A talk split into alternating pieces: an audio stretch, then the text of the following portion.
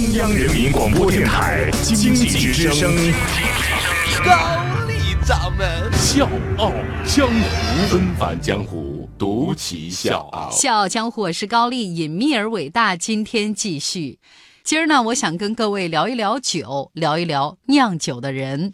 从哪儿聊起呢？咱就从鲁迅先生的《孔乙己》这篇文章聊起。《孔乙己》文章里说，鲁镇的酒铺格局跟别的地方不一样。当街一个曲尺形的大柜台，柜里面预备着热水，可以随时温酒。这个时候，穿长衫的孔乙己来了，他说：“温两碗黄酒，来一碟茴香豆。”这个情节表达什么意思呢？就是说，这君子固然很穷，但是酒是一定要喝的。那鲁迅先生本人也是每顿饭都得有酒，跟他有同样嗜好的是郁达夫，这两个人呢一拍即合，相见恨晚。说呢，有一次郁达夫请鲁迅两口子吃饭啊，边吃边喝，边喝边唠。说到兴头上呢，郁达夫呢就拿鲁迅开玩笑，因为鲁迅是老来得子啊，所以就跟他说：“哎，这些年你辛苦了吧？”就带着点挑衅的意思。鲁迅呢脸红了，然后借着酒劲儿当场回答：“横眉冷对千夫指，俯首甘为孺子牛。躲进小楼成一统，管他冬夏与春秋。”这就是咱后世非常有名的金句，从这儿来的。我们再来说另外一个人，丰子恺。丰子恺在台湾办画展的时候呢，有人就劝他说定居台湾，但丰子恺就说了：“台湾好极了，是个美丽的宝岛，四季如春，人情味浓，只是缺少了一个条件，这个是我不能定居的主要原因。”人就问他说：“什么条件呢？”他说。这里没有绍兴老酒，所以各位朋友，我这么辛苦兜了这么大一圈子，就是要跟大家聊一聊这一碗绍兴的老酒。纷繁江湖，独起笑傲，高丽掌门笑傲江湖，敬请收听。每年的春分时节一到，绍兴的大街小巷到处都飘着醉人的酒香。每年这个时候，斗门镇高师傅的黄酒厂里面，一坛一坛的手工黄酒进入到酿造完成、封存入库的最后时刻。而早在两百天之前，高师傅就要为这场封坛做足准备。我们再说这个黄酒。它呢是中国最古老的酒种，也是世界三大古酒之一。到现在呢，已经有两千五百多年的历史了。古法酿造讲究的是有时有时，第一个时是时间的时，第二个时是食物的时，就是不到时间不酿酒，不到时间不开缸。春耕、夏生、秋收。冬酿符合农耕文明四个时节的劳作规律，七月下伏做酒药，八月桂开制麦曲三十天，入冬之后做酒母二十天，接着是泡米的二十天，直到冬至的时候才落缸开酿大酒，发酵开八，这个需要大概九十到一百天的时间。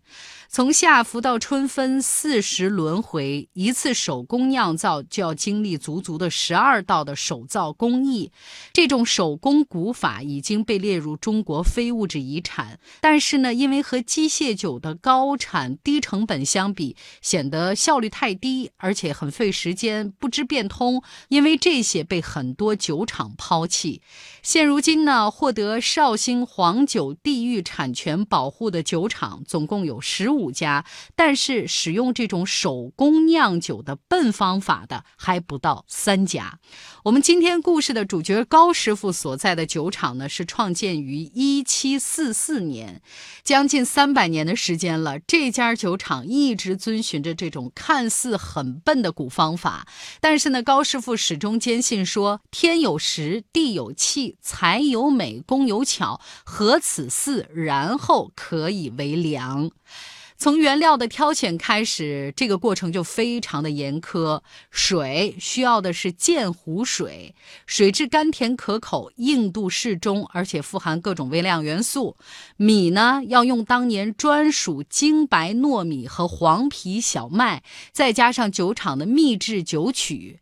二零零一年、二零零三年，还有就是二零一三年，因为有一些原料不合格，我们的主人公高师傅甚至是低滴酒未酿。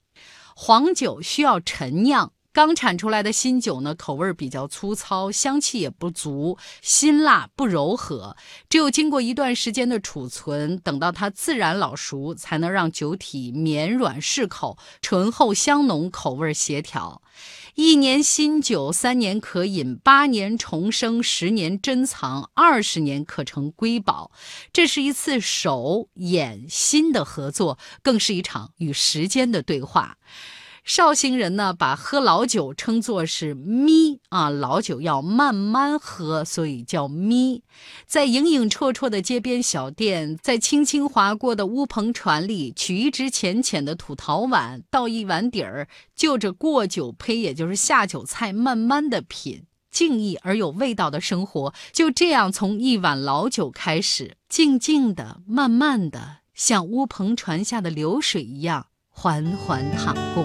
我是叶檀，向你推荐有性格的节目《笑傲江湖》，请在微信公众搜索“经济之声笑傲江湖”，记得点赞哦。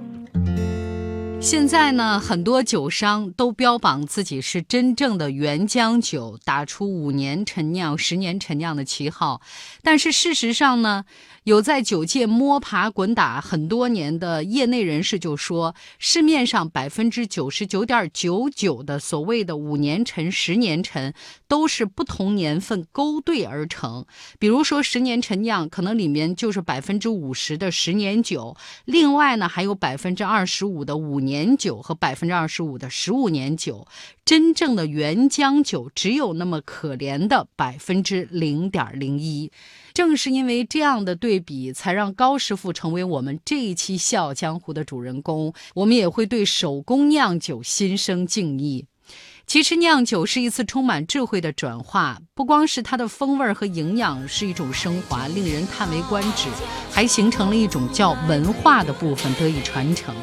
那最后呢，高掌门也小矫情一把啊，希望大家回到家能陪父母小酌一杯，能在重要的时刻跟你心爱的那个他对饮。愿每一个漂泊的人都有人爱，有酒喝。小江湖是高丽，明天见。